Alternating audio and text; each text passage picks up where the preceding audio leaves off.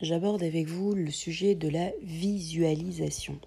Voilà, je vous ai déjà dit dans les audios précédents, quand je vous parlais de la visualisation, de vous dire qu'en fait, la visualisation, c'était pas de voir clairement comme on voit les choses dans la vie, c'est plus une visualisation qui se passe à l'intérieur de nous.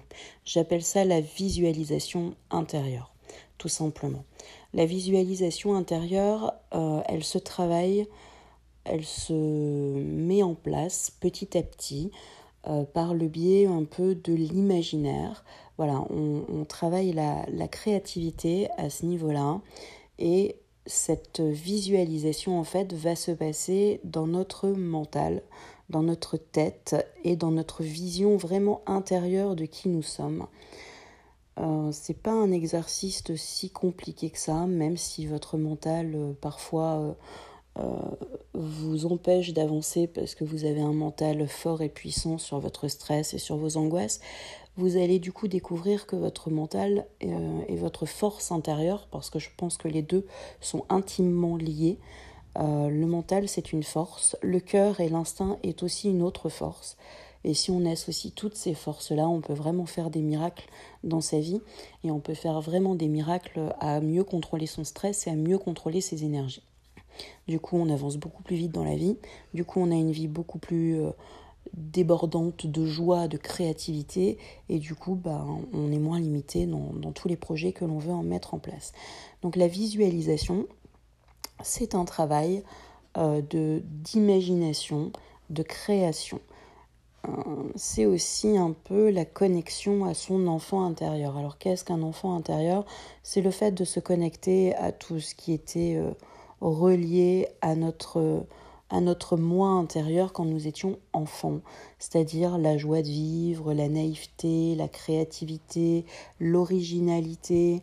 Voilà, enfant, on a un petit peu moins peur que quand on est adulte, puisque euh, normalement nous avons des parents ou une famille ou des adultes pour nous protéger. Du coup, nous pouvons avoir des pensées complètement libres.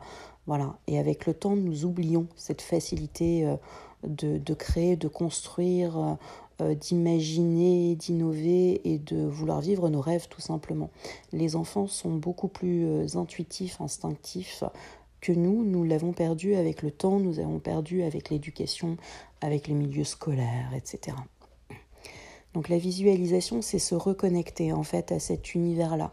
C'est comme si on imaginait un peu une histoire, c'est comme si on imaginait une vision. Voilà, il faut imaginer vraiment une vision.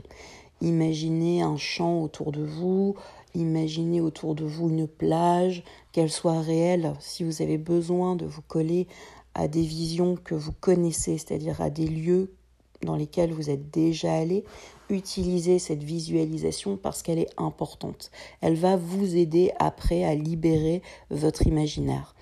Pourquoi je vous parle de la vision intérieure? Parce que la vision intérieure, en énergie va vraiment vous permettre de connecter à, des, des, pensées.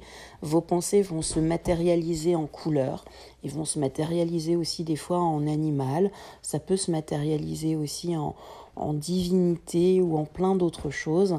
Vos visualisations vont pouvoir aller très très loin parce que chaque problématique que vous pouvez rencontrer dans votre vie va pouvoir euh, se transformer en, une forme d'énergie que vous allez pouvoir après avec le temps décoder.